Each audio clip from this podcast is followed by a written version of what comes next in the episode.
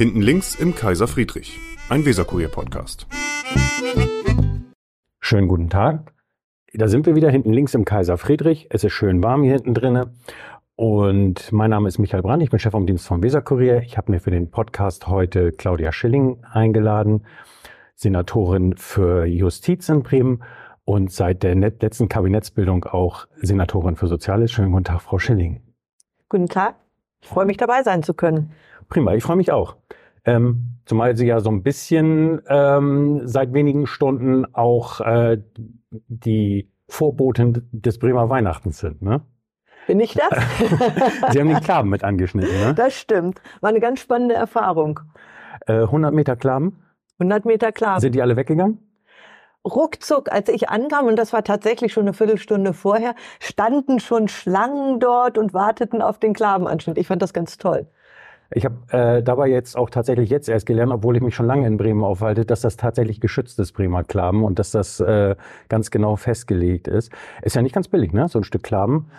Och, zwei Euro für einen guten Zweck. Also letztes Jahr, wenn ich das richtig erinnere, sind 2000 Euro zusammengekommen. Und ja. diesmal geht es an die Bremer Tafel für Seniorinnen und Senioren. Finde ich ein tolles Projekt. Wenn Sie solche Termine haben, ähm, die ja, sind ja jetzt nicht ausgerichtet auf Ihr Fachgebiet, weder auf Soziales noch auf Justiz, sondern da geht es ja um Volksnähe und all solche Sachen. Werden, werden Sie da angesprochen? Finden die Leute da einen lockeren Ton? Der ich gehe ja rein und spreche auch die Leute an. Ich warte ja nicht darauf, dass die Leute auf mich zukommen. Okay. Also mir macht das unheimlich Spaß. Das war auch ähm, jetzt der Austausch mit den ehrenamtlich tätigen Bäckern. Äh, war hochspannend für mich, wie sie berichtet haben, wie dieser Klaben dann gebacken wurde in wochenlanger Arbeit. Nein, wochenlang war falsch, in einer Wochenarbeit. Mhm. Ähm, ich finde, da kann man auch mal über den Tellerrand gucken und lernt immer wieder Neues. Haben Sie ein Stück mit nach Hause genommen?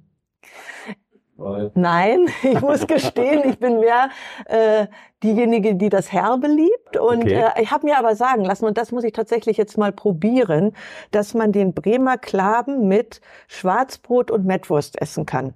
Okay, das klingt abwegig zunächst mal. Ich muss es probieren. Fälle. Ja, okay. Sie, Sie, können dann ja beim nächsten Mal berichten, wie Klaben mit Mettwurst und Schwarzbrot schmeckt. Ich kann es mir tatsächlich im Moment noch nicht so richtig, noch nicht so richtig vorstellen. Der Erlös geht an die Bremer Tafel, ne? An die Seniorenarbeit der Bremer Tafel denen es im Moment aufgrund der allgemeinen sozialen Lage äh, im Moment so geht, wenn ich recht weiß, dass sie ähm, nicht recht zurechtkommen. Ne? Die werden äh, überrannt regelrecht. Ne? Das ist, was mir gespiegelt wird, dass die Tafeln tatsächlich einen sehr, sehr großen Zulauf haben und eben ein, auch einen Bedarf an Lebensmitteln und anderen äh, Drogerieartikeln für die Menschen, die sie versorgen. Ich finde das übrigens eine ganz wichtige Aufgabe, die die Tafeln da wahrnehmen. Die sprechen ja Menschen an, die ähm, zusätzlich zum staatlichen Netz und zu dem, was sie selber erwirtschaften können, eine zusätzliche Hilfe kommen. Ne? Drückt das dann auch so ein bisschen Wertschätzung aus, dass Sie da gestern bei dieser Aktion waren? Ja, ja, das hoffe ich, äh, dass, dass ähm, meine Anwesenheit auch zeigt, dass ich diese Arbeit für wichtig empfinde, dass ich es wichtig finde, dass die Tafeln, das ist ja ehrenamtliche Arbeit, die da mhm. wahrgenommen wird, dass sich die Menschen dort engagieren.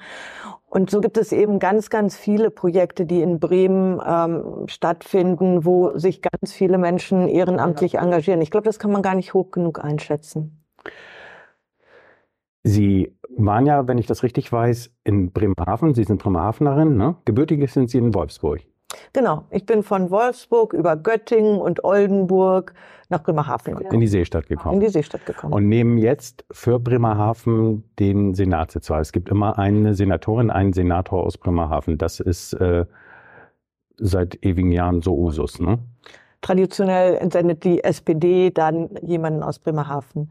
Jetzt kann man ja, kann man ja böse sagen, äh, Quoten Bremerhavenerin ähm, und Sie müssten jetzt äh, verteidigen oder verkaufen, warum es sinnvoll ist, immer auch einen Senator, eine Senatorin aus Bremerhaven zu haben.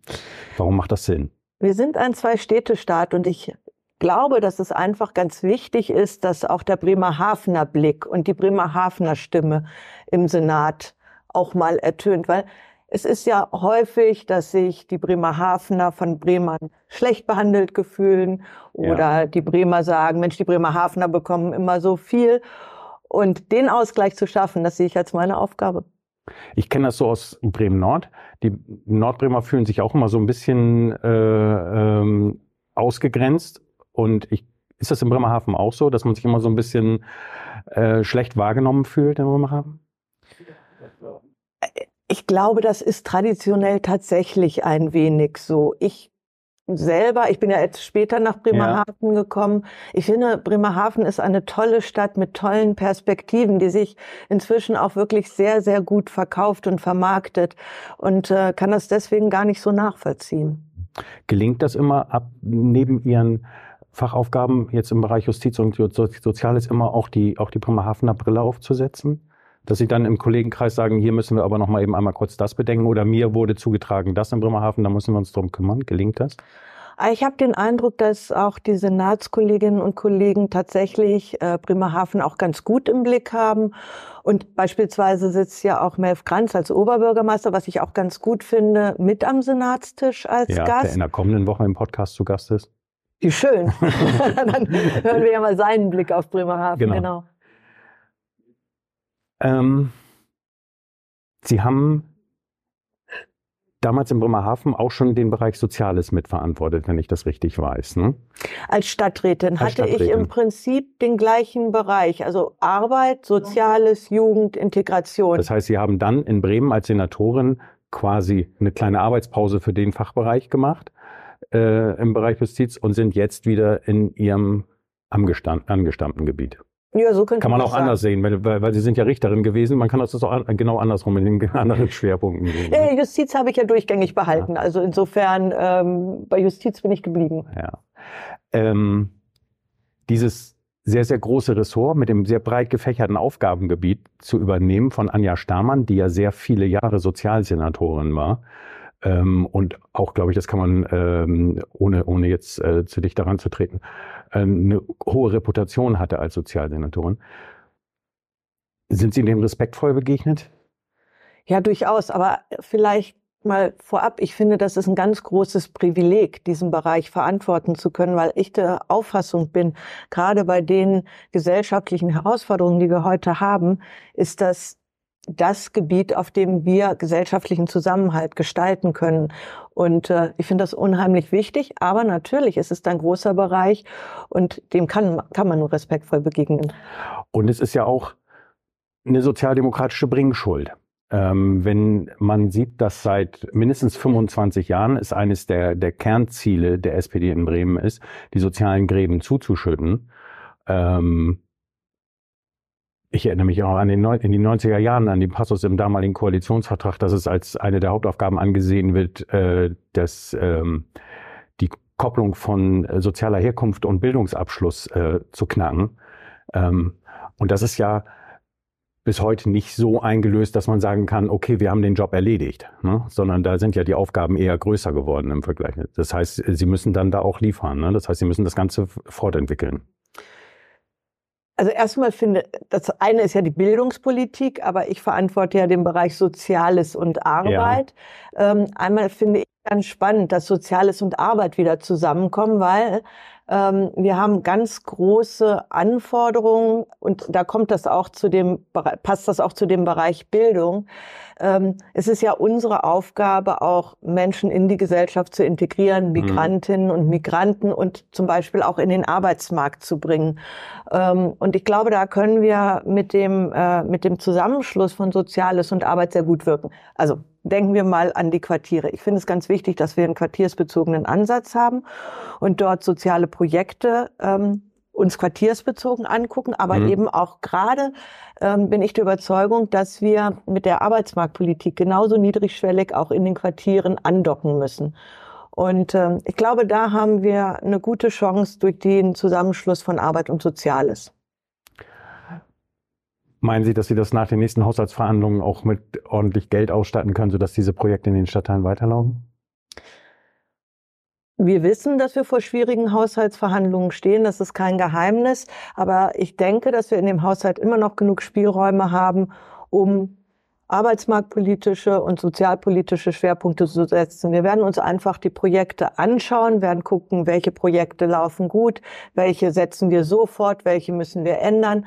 Ähm, wir haben einen engen Haushalt, aber nichtsdestotrotz sind wir immer noch in der Lage, äh, Projekte umzusetzen und Schwerpunkte Weil zu setzen. Die Projekte laufen ja dann gut, wenn äh, ganz landläufig Sie Menschen haben, die mit Menschen sprechen. Das heißt, Sie brauchen auch Personal, Sie brauchen Leute, die in den Stadtteilen mit den Jugendlichen oder mit anderen aus äh, bildungsfernen Schichten, mit Familien, die in Familien im Zweifelsfall reingehen. Da brauchen Sie ja Leute zu. Genau, und äh, da habe ich auch schon unheimlich engagierte Mitarbeiterinnen und Mitarbeiter bei den Trägern und auch bei mir im Hause kennengelernt, die ihre Aufgabe mit äh, Feuer und Flamme wahrnehmen. Kriegen Sie das hin, dass Sie rausfahren können und sich Sachen auch angucken können?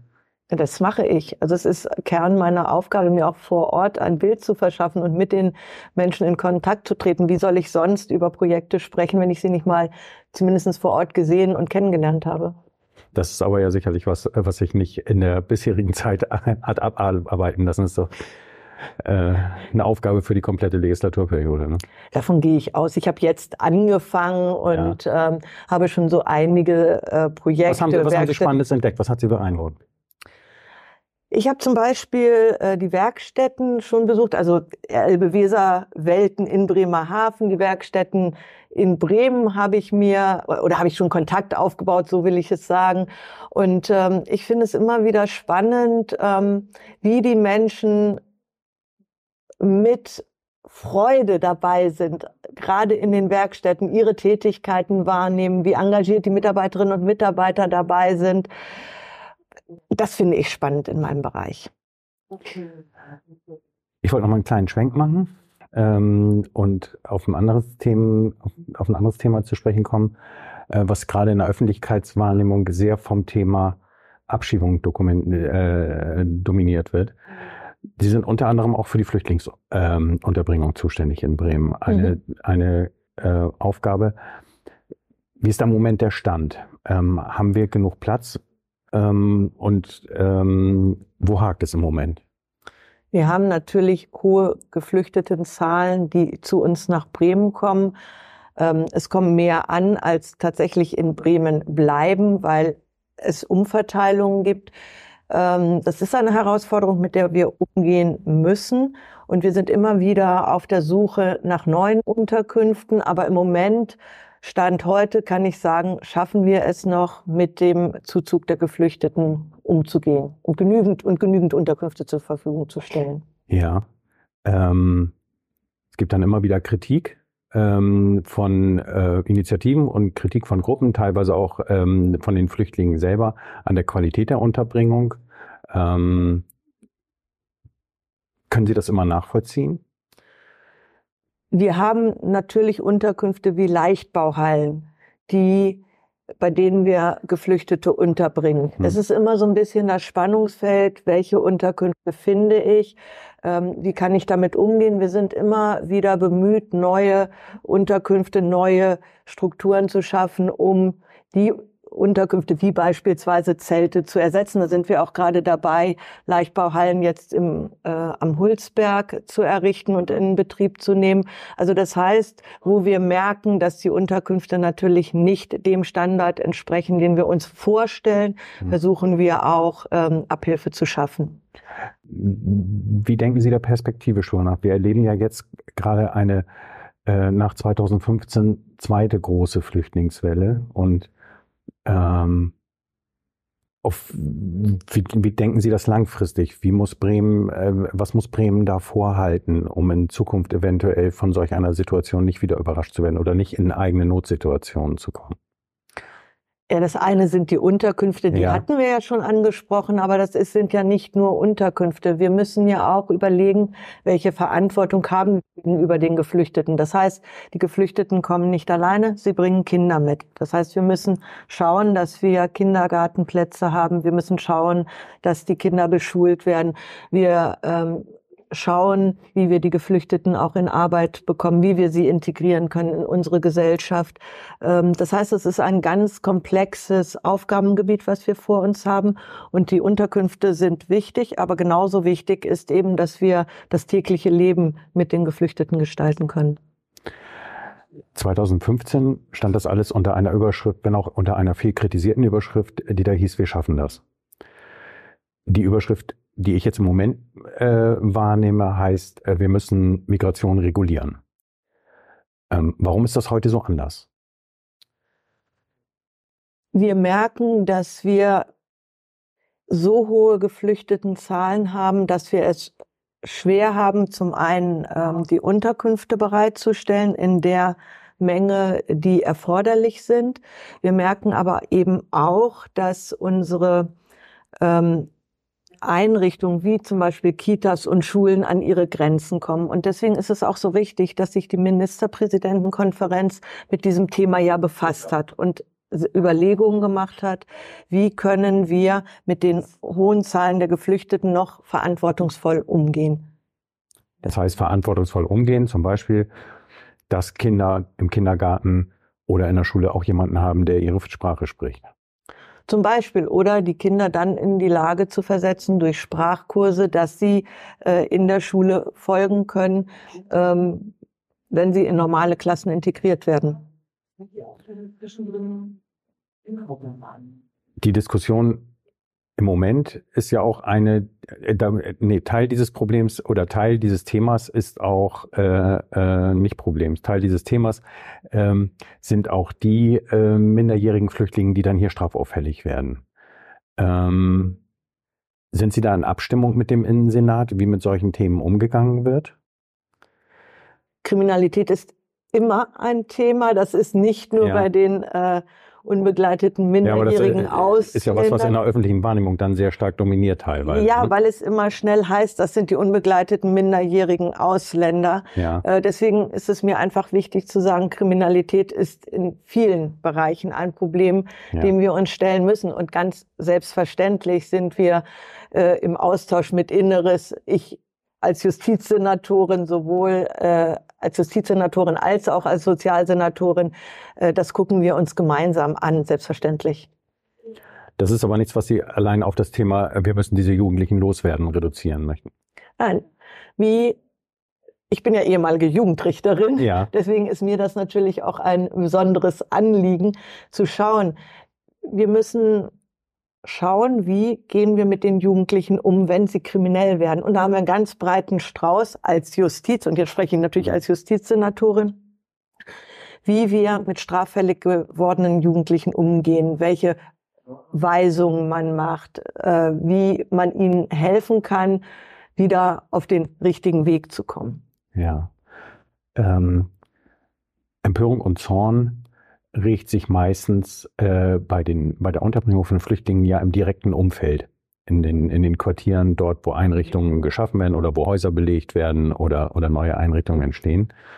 Ähm, wie nehmen Sie das wahr? Ist das eine schwierige Diskussion? Ist, nimmt die Ablehnung dazu? Ich nehme das nicht so wahr. Ich bin, äh, das, das ist jetzt Teil meiner Aufgabe, die ich habe. Ich möchte gerne auch alle Beiräte in den Ortsteilen besuchen, um genau mal zu spüren, wo liegen die Probleme. Hm. Bei mir selbst sind jetzt äh, verstärkt Probleme, die sich aus dem Umfeld von äh, geflüchteten Unterkünften ergeben, nicht bekannt. Mhm. Gibt es eigentlich noch Willkommensinitiativen? Ja.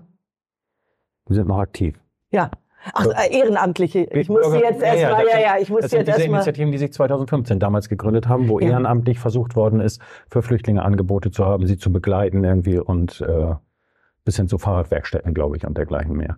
Ja, ich nehme das äh, äh, immer noch so wahr, dass die Ehrenamtlichen in dem Bereich immer noch sehr engagiert sind. Ich war jetzt äh, beispielsweise gerade bei einer Veranstaltung in Bremerhaven, wo ich auch noch genau die Ehrenamtlichen wieder getroffen mhm. habe, die ich noch aus meiner vorherigen Tätigkeit Ach, die kannte. dann seit 2015 aktiv Ja, ja, sind. genau, ah, die, okay. die wirklich weiterhin auch aktiv sind. Ja. Äh, und äh, da hatte ich auch nicht den Eindruck, dass das Engagement äh, nachgelassen hat. Mhm. Gut, anderes Thema. Ähm, es wird kälter. Heute Morgen habe ich auf dem Fahrrad meine dicken Handschuhe angezogen, nicht mehr die dünnen. Ähm, ich glaube, morgen oder übermorgen geht's an die Null-Grad-Grenze ran, äh, sagt jedenfalls meine Wettervorhersage. Äh, Jahr für Jahr taucht dann die Frage auf, ähm, welche Angebote äh, Bremen für Obdachlose stellen. Deshalb die Frage an Sie als Sozialarbeiterin, ähm, was ist da für, diesen Winter, für diese Wintersaison vorbereitet? Ich meine, so ein Standard ist ja immer, dass die Straßenbahn äh, dann irgendwann, wenn es richtig knackig kalt wird, sagt, okay, kommt her, ihr könnt in die Straßenbahn einsteigen. Ne? Ja, ich habe die Tradition aufgenommen. Es gibt äh, jedes Jahr im Sozialressort den sogenannten Ostergipfel oder Wintertreffen. Okay. Wann ist der? Äh, der war schon. Okay. Jetzt fragen Sie mich nicht genau nach dem Datum vor. Ich würde sagen, ein, zwei Wochen haben wir zusammengesessen okay. mit den Trägern, um genau uns dieses Thema anzuschauen. Wie gehen wir mit den hm. äh, Temperaturen, niedrigen Temperaturen um? Wie gehen wir mit dem Winter um? Äh, und wie können wir die Obdachlosen dort äh, versorgen? Ähm, es gibt verschiedene Angebote. Sie haben eins genannt, äh, dass die BSAG ähm, die Obdachlosen ähm, kostenfrei mitnimmt in den mhm. Straßenbahnen und Bussen. Ähm, wir haben die sind ja auch nicht mehr so zugig wie früher. Jedenfalls wärmer als draußen. Ja. Ähm, wir haben zusätzliche Unterkunftsmöglichkeiten für Obdachlose. Die Suppenengel haben ihr Angebot. Es gibt einen äh, Wärmebus äh, für ja. Obdachlose, ähm, das äh, bei bei der, ich sag mal noch Stadthalle, mhm. Konferenzzentrum in der Nähe. Da stand er, glaube ich. Stadthalle ist völlig in Ordnung für mich. Da stand er äh, im letzten Jahr, glaube ich, auch auf ja. dem Platz. Genau. Äh, das ist ein Bündel an Maßnahmen, äh, das dann äh, greift, wenn die Temperaturen sinken. Okay, so dass Sie davon ausgehen, dass Sie äh, für alle, die sich an das öffentliche System wenden wollen, äh, dass die auch jemanden finden zum Ansprechen und die dann auch im Zweifelsfall eine Unterkunft finden. Ja, das ist ja auch ein Netzwerk, was sich schon etabliert hat. Und ähm, es sind viele Obdachlose, die hier schon länger in der Gegend sind. Also ich hätte jetzt beinahe gesagt, man kennt sich, aber die wissen dann auch schon, an welche Strukturen sie sich wenden müssen. Also das Netz funktioniert. Okay. Ähm, und dann habe ich noch eine Frage, ähm, die zeigt so ein bisschen, wenn Sie jetzt gestern den Klavenanschnitt gemacht haben, ähm, und äh, gleichzeitig in der Bürgerschaft über das Thema Kindeswohl diskutieren müssen, dann zeigt das so ein bisschen den Spagat, den sie auch machen müssen dabei. Ne? Ähm, ist das manchmal schwer zu, schwer zu managen? Natürlich ist das eine Vielfalt an Themen, die ja. mit denen, äh, denen ich mich widme und auch widmen möchte. Aber auf der anderen Seite, ich stehe ja nicht alleine. Ich habe ein Team, das mich dabei wunderbar unterstützt und da bin ich auch ähm, sehr dankbar. Das ähm, Sozialressort und auch das Arbeitsressort haben mir den Einstieg sehr, sehr einfach gemacht. Ich habe immer gesagt, die haben mir den roten Teppich ausgerollt, weil äh, der Empfang wirklich sehr herzlich und sehr unterstützend war. Und äh, davon profitiere ich natürlich. Wenn sowas diskutiert wird wie jetzt in der Bürgerschaft, es geht um diesen, äh, dieses, äh, diesen siebenjährigen äh, Jungen, ähm, der da getötet worden ist. Ähm, und die CDU wirft ihm jetzt vor, ähm, bei den anderen Fällen, die für dieses Jahr dokumentiert worden ist, sind, ähm, bei denen Kinder unter Gewalt leiden mussten, dass ähm, diese Fälle hätten verhindert werden können. Geht Ihnen das nahe? Jeder Fall, der ein getötetes Kind betrifft, geht einem nahe. Das ja. ist völlig klar. Das sind tragische Fälle und ich naja, ich meine, ich meine jetzt, äh, das, das ist selbstverständlich. Ich meine jetzt der Vorwurf äh, auch der CDU. Sie haben da ihren Job nicht gemacht. Da hätten, da hätten solche Vorfälle hätten verhindert werden können. Ähm, das heißt ja im Prinzip, die haben das, die Behörde, nicht Sie persönlich, aber die Behörde, Ihre Behörde hat dann da nicht richtig hingeguckt oder so. Das, ich, ich unterscheide da sehr, ob ich persönlich angegriffen werde oder in meiner Funktion ja. ähm, betroffen bin. Und äh, das gehört zu meinem Job dazu, dass ich auch damit umgehen kann und das nicht persönlich nehme. Hm. Ähm, wie wichtig ist das in der, in der Aufgabenhierarchie? Diese, diese Fälle, die da jetzt wieder aufgetaucht sind? Es ist, Sie haben es gerade gesagt, ein Vorwurf der CDU. Und ich kann ja nicht öffentlich über die Fälle sprechen, die Einzelfälle betreffen. Hm. Das heißt, es ist natürlich auch immer schwierig, ähm, in meiner Position genauso für die mir nachgeordnete Behörde sich da angemessen zu verteidigen, weil mhm. wir nicht sagen können, guck dir den Einzelfall an, da ist doch alles richtig gelaufen. Okay. Da hat das Jugendamt doch richtig gehandelt. Ja. Das ist die Schwierigkeit, die wir an der Stelle einfach Sie können, haben. können auch nicht äh, in Ausschüssen zum Beispiel diese Fälle in anonymisierter Form darstellen oder so. Das haben wir getan. Ja. Und dann im Einzelfall auch durchdekliniert, wie die Behörde auf diese Fälle reagiert hat. Wir haben in vertraulicher Sitzung ähm, unter Wahrung des Datenschutzes, des Sozialdatenschutzes natürlich, äh, dazu berichtet. Okay. Ähm, noch ein Sprung. Jetzt geht's in die Justiz. Ähm, letzt, von mir aus die letzte, äh, nee, vorletzte ähm, Fachfrage bezogen auf. Natürlich müssen wir auch sprechen über den äh, Riesenberg an Verfahren, äh, der auf die Justiz im Moment wartet. Infolgedessen ähm, äh, das, was bekannt ist, ist allgemein als EncroChat-Verfahren. Ne? Äh, für diejenigen, die das noch nicht gehört haben, das sind Handys, äh, bestimmte Handys, verschlüsselte Handys, wo es der Polizei gelungen ist, die zu knacken. Ne? Genau. Und teilweise absurde Gespräche dokumentiert worden sind auf einmal, ne? Ja, das ist ja auch anders als bei anderen Handys, wo wir früher wussten, dass die Menschen verschlüsselt miteinander reden. Ja. Also beispielsweise beim Drogenhandel es nur hieß, wie hoch ist der Kilometerstand oder wie viele Äpfel hast du eingekauft. Das kannten wir. Aber es ist etwas anderes gewesen. In diesen verschlüsselten Handys haben die Menschen Klartext gesprochen. Da das war mal eine, gesprochen, da haben die offen darüber gesprochen, weil sie ja davon ausgingen, dass die Handys eben nicht geknackt werden können. Also deswegen waren das äh, mal eine neue Erfahrung. Ja, so ein bisschen hat man, wenn man das äh, dann gelesen hat, tatsächlich mit dem Kopf geschüttelt. Ne? Also äh, Sie werden aber ewig brauchen und es blockiert auch ein bisschen die Justiz, diese Fälle abzuarbeiten. Ne? Naja, ewig werden wir hoffentlich nicht brauchen, sondern es gelingt uns ganz gut. Wir haben ja auch in der Justiz genau für diese Fälle Personal aufgestockt und ähm, da bin ich gerade ganz zuversichtlich, dass wir diese Fälle alle relativ zügig abarbeiten können. Fehlt es noch an Richtern und Staatsanwälten in Bremen? Wir haben ja in äh, Bremen ein Personalbemessungssystem, das nennt sich Pepsi.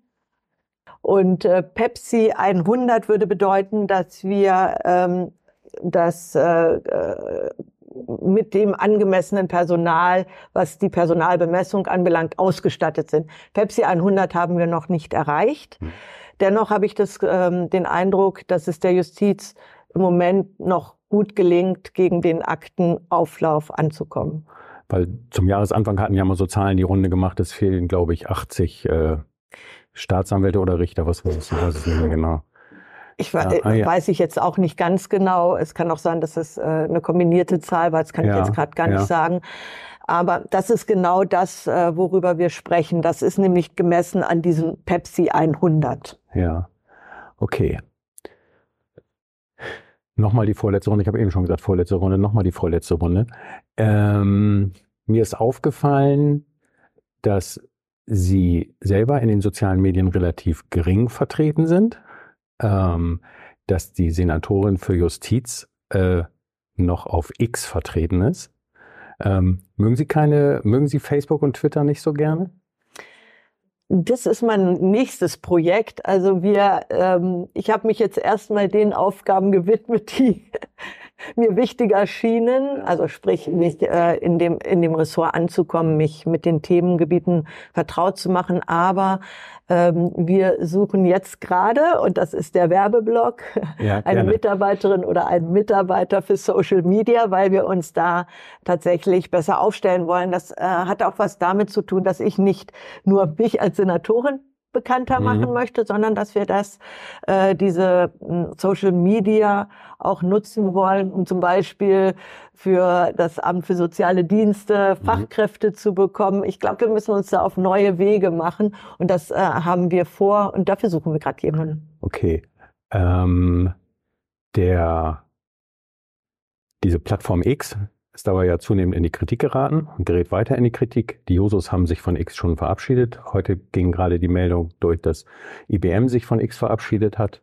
Ähm, wie, wie, sehen Sie das?